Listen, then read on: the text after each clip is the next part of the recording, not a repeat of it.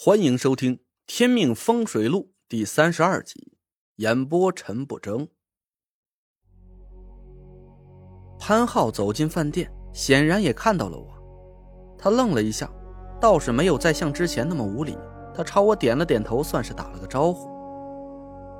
我盯着潘浩的脸仔细看了一下，田慧文的命格已经归位，之前影响潘浩的那股煞气已经不见了。取而代之的是另一股煞气。我有点吃惊，这股煞气和其他煞气不同，半红半青，带着一股浓郁的血杀之气。煞气笼罩在潘浩眉心正中的命关处，他鼻梁上的极恶宫红黑一片，看起来已经被这股煞气严重侵体。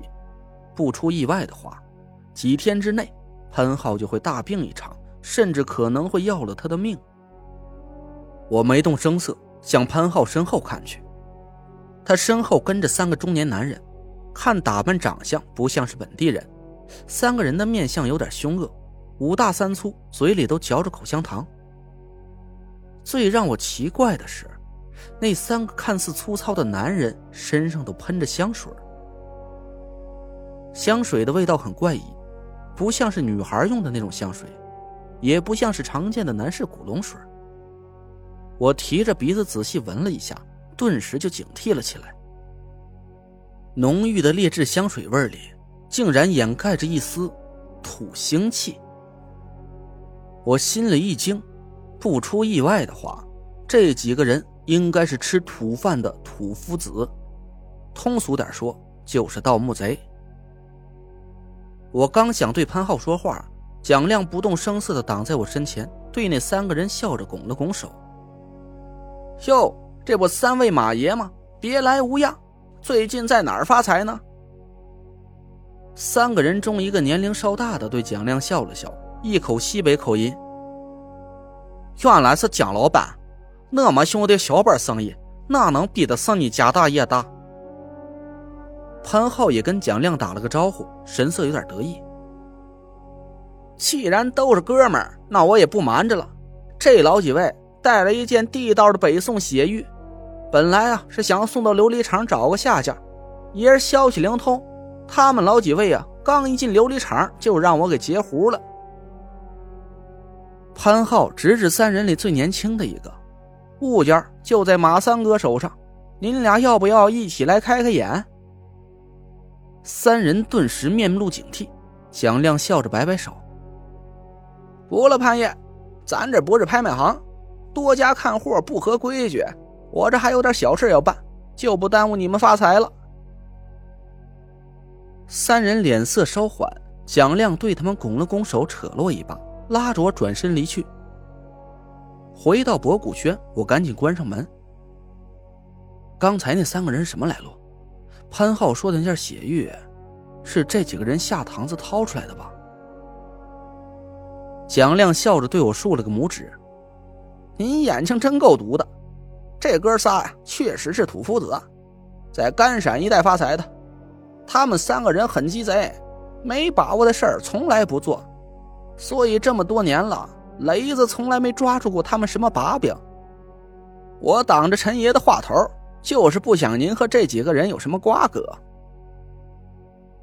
我皱了皱眉头，说道：“那件东西有点邪性。”我看潘浩应该是被什么血煞阴物附体了，八成就是那个物件搞的鬼。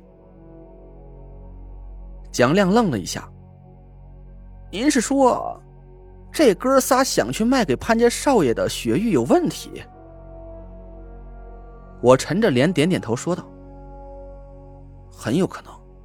虽然我跟潘家关系说不上太好，但是他好歹叫我一声师叔。”我也不能眼看着他丢了小命啊！蒋亮咂了咂牙花子，有点为难。这个陈爷啊，咱古董行里有个规矩，庄稼货没到手，闲家不能去横插一杠。要是坏了规矩，甭说是生意做不下去了，就连人身安全都不一定能有保障。我愣了愣，说道。要是他们卖的东西不干净，我也得守这个规矩吗？蒋亮笑道：“陈爷哟，您这话就有点天真了。古董有几件是干净的？甭管他卖的是邪物还是赝品，都得买家自个儿去辨别，别人是不能插嘴的。除非，除非什么？蒋亮摊了摊手，除非是买家看上您的本事，请您帮忙长眼，这就另当别论了。我无奈的摇了摇头，心想：一来我和潘浩的关系很微妙，二来我根本就不懂古董。潘浩就算是瞎了眼，也不可能来请我给他长眼。刚过中午，于海就带着几个人来到香烛铺子，把他那些货物搬走。我和蒋亮收拾着屋子，我一想到潘浩眉心里那股煞气，总是感觉心神不宁。不行，我得去趟潘家。我摘了手套，和蒋亮打了声招呼，刚走出门去。却看见潘浩抱着个木盒子在门口探头探脑的。哎，你怎么在这儿？我俩同时问了一句。我指了指香烛铺子，我把这盘下来了，正收拾着呢。你来有什么事儿？潘浩吭哧了几声，神色有点尴尬。没事，我走了。潘浩刚要走，我叫了他一声。我犹豫了半天。还是决定跟他聊聊。进来坐会儿吧，正好我有点事想跟你说。潘浩咬了咬牙，迈进了店里。得了，明人不说暗话。我刚买这块雪玉啊，但是我心里老是有点不踏实，想来找亮爷给瞧瞧。潘浩把木盒子放在桌子上，对蒋亮一抱拳：“亮爷，听说您在琉璃厂十几年，慧眼如炬，从不打眼。”我想请您受累，给长长眼。蒋亮笑着站起来：“您抬举。”蒋亮对潘浩做了个请的手势。潘浩打开木盒子，拿出一个红色绸缎包裹的东西，把绸缎揭开。我凑上去看了一眼，这是一块纯白色玉石雕成的手把件，好像是个貔貅的器型。玉石温润细腻。隐隐透出温和的光泽，在貔貅头部的位置，现出一片殷红的血色。潘浩指指把件，口气里带着一丝得意：“亮爷，您上眼，我刚仔细瞧了瞧，这是地道的和田籽料血玉，貔貅头上的血骨取的是鸿运当头之意。”蒋亮没说话，他取出一大堆工具，什么白手套、手电筒。还有一个卡在眼眶上的放大镜，对着血玉仔仔细细的看了半天，弄得潘浩搓着手在一旁暗自着急。足足过了半个多小时，蒋亮才放下手里的工具，抬眼看着潘浩：“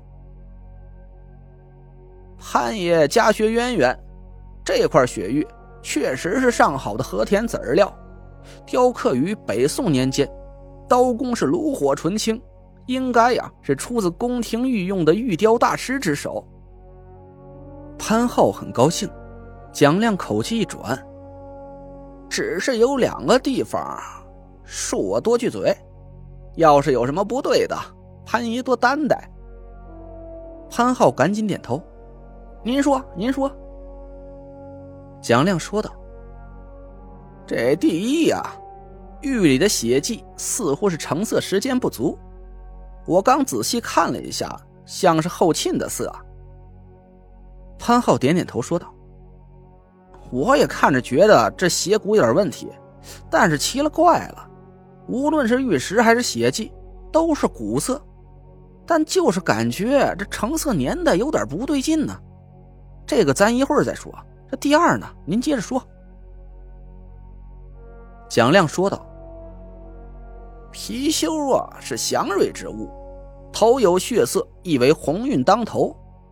可这个物件不是貔貅，而是个睚眦，头有血色，这寓意是……蒋亮变了脸色，站起身来，血溅当头啊！